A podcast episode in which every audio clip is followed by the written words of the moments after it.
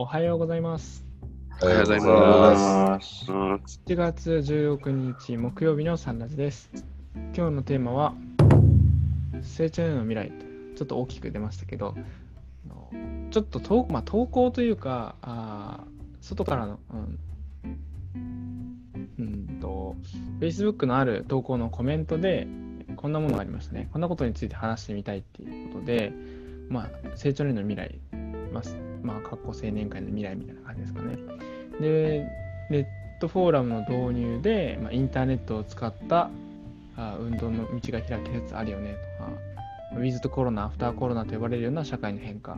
ありますけど、それの中に成長への運動も対応していく必要あるよねっていうところで、大きな転換期じゃないかということを踏まえて、まあ、成長への青年層、まあ、ももっと言えば、まあ、今、このサラジなんで、サラジにいる皆さんの、えー運動を、まあ、これからどのような形で進めていったらいいかっていうことを、ちょっと勝手に指針を立てたいなと思います。うん何か考えてたりすることありますかね？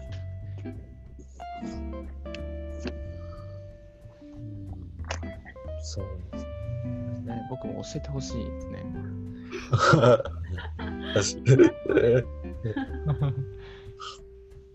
まあいいですか勝手に指針ですから。勝手に立てましょう。明日には変わってもいいですね。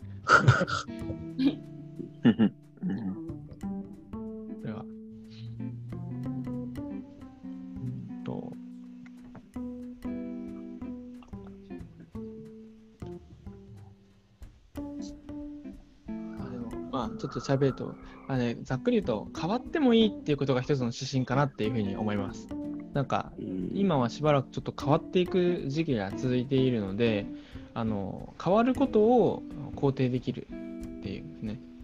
変化こう変化こそうーんと変化こそ無変化であるとか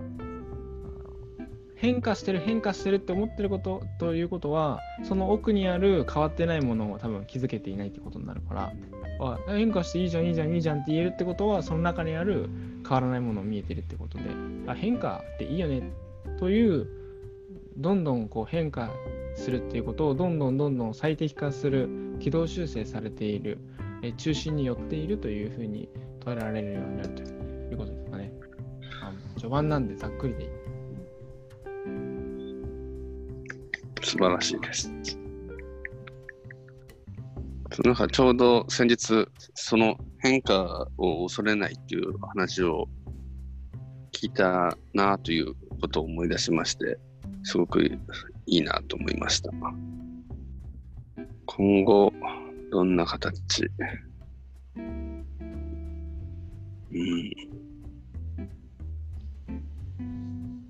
ん。やっぱり今、えっと、内田委員長言ってたように、えーもうここから多分先何が出てくるかわからないと思うんですよね正直なところ。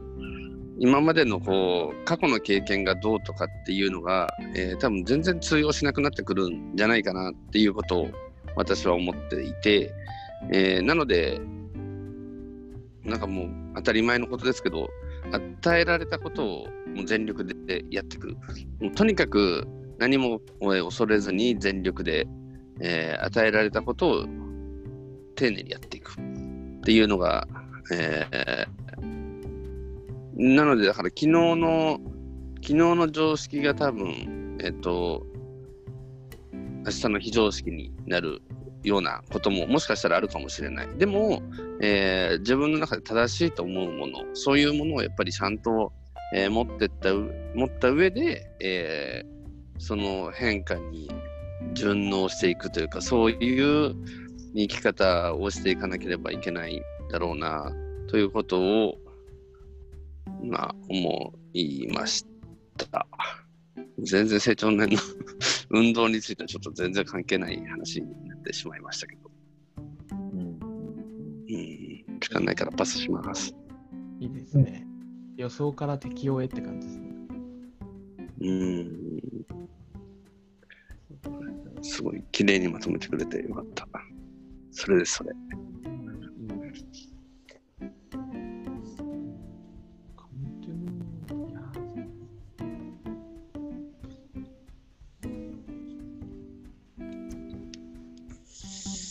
僕はですね、あのやっぱり今まではやっぱりオフラインというか、現地で集まって、みんなで遠征会であの合宿形式で行われたりとか、集会とかで遠いとこから先生が出向してくださったりとかもあったんですけど、その時はその時で、集会終わった後後の雑談とかするさ沢会とかも楽しみで、それはそれでよかったなと思うんですけど、これ今回のコロナウイルスとかのあれでなって、こうやって、ズームとかのね、こういうネットフォーラムとか、まあ、前で言ったオンライン行事とかそういうふうに、そのこんな感じになったりとかして思ったのが、まあ、私有会とかでどうしても大阪でも、あとまだどこの局もそうですけど、やっぱり北の、あの、とある場所なな、まあまあ、名前出したらあれですけど、まあ、あの、吹田市とかそういったところに住まいのその出向口実の方が、その大阪の一番南の三崎町とか、そういう SN 話市話とか、そういった南部のとこまでに、あの、あの集会会場まで足を運ばれて仕事、あの、終わった後ですか？そので、そこからは、その集会終わった夜の9時か、それからまたその吹田とか、そこまで帰らなくちゃいけないから、っていう、そういう集会の会場リーダーとしての、やっぱりあの早く返してあげないと、ね、終電が間に合わないかもとか、そういう気持ちとかもありますから、そういうのとかだ、そういう気遣いとか、そういう、なんでしょうね、そういう、そういうのもあるんで、こういうのも、その遠い出向して、遠い場所から出向してくれる口実の方に対しては、こういうのがありかなという、移動するのに大変でしょうし、で、また、やっぱり、あの、なんでしょうね、あの、子供、小さいお子さんをお持ちの方とかでも、なかなか子供さんがぐずって現場に、しあの、私有会とか参加したいけど、なかなか足を運ぶのが大変っていうのを、子供を連れてっていうのが大変だろうから、こうやって身近に簡単に参加できるようになるんだったら、やっぱそれはそれでいいと思うし、まあ、だから両立が大事なんでしょうかね。これからやっぱりコロナが落ち着いた後も、その、なんでしょうね。あのどっちもあのいいと思うんで、どっちが良くてどっちが悪いとかじゃなくて、両方両立というか、していく必要があるのかなっていうのも、やっぱり現地で面と面との方やってっていう時も、やっぱり楽しいし、やっぱり会いたいっていうのもあるだろうし、みんな。実際に顔を面と向かいたいっていうのもあるだろうし、難しいところでありますね。うんうんうんまあ、会場リーダーやってたんで、そういう心苦しいところはありましたね。遠いとこから出向してくださってて、夜遅く帰らせてしまうっていう気遣いとかありました。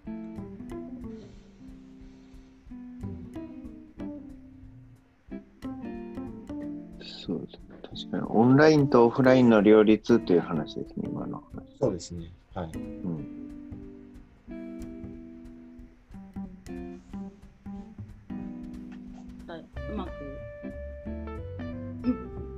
指針を作れるほど意見は固まってないですけど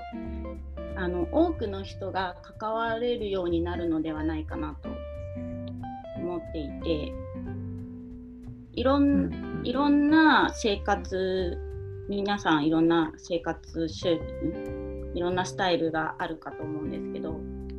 その今まではじゃあこの日にやりますとかっていう日に合わせて来れない人は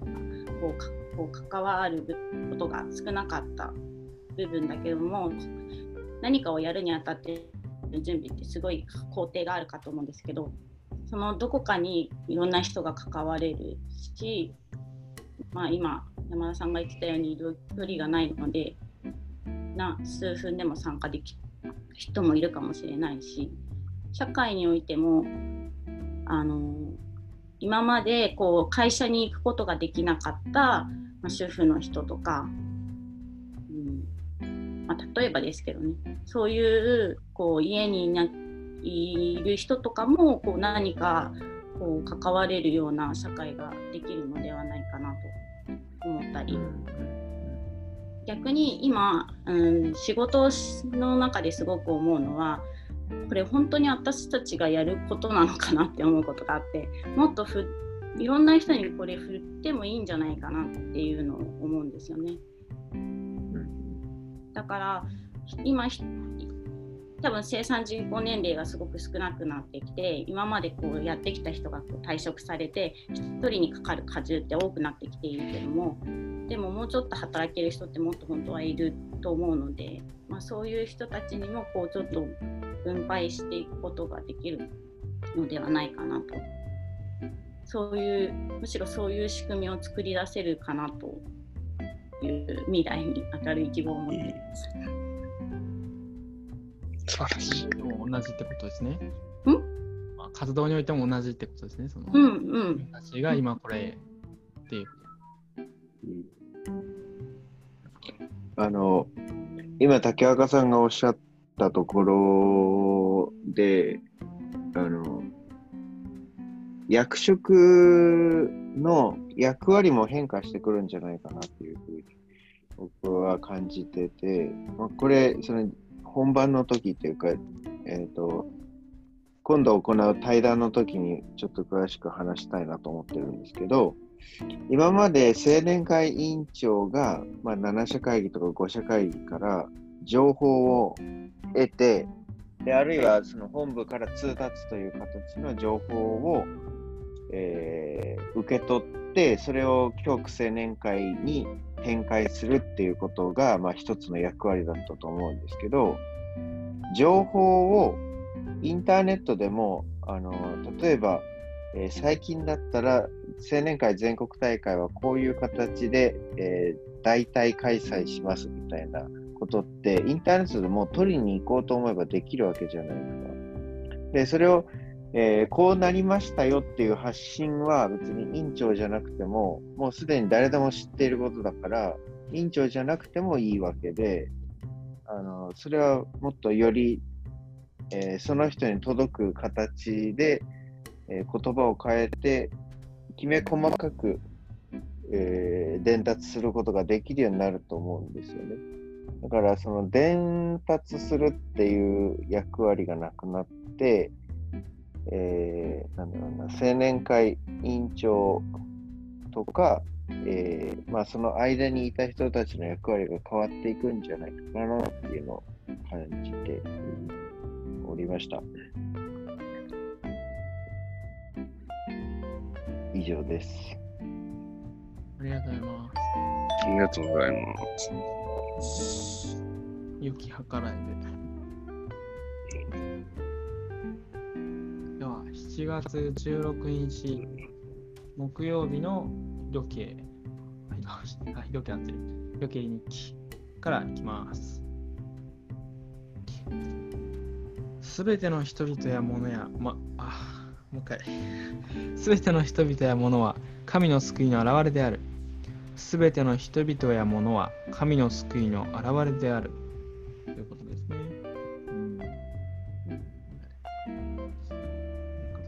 以上で今日7月16日木曜日のサンラジオを終わります。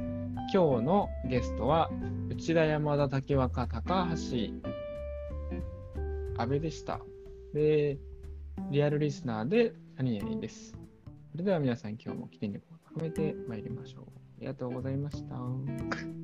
りがとうございました。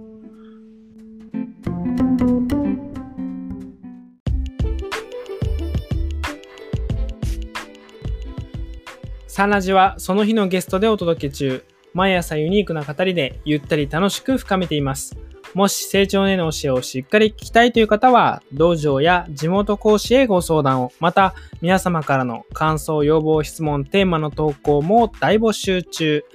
公式 LINE アカウントからもラジオが聞けるし、投稿もできます。パソコンや Spotify からお聞きの方は概要欄のリンクをチェック。それでは、いってらっしゃい。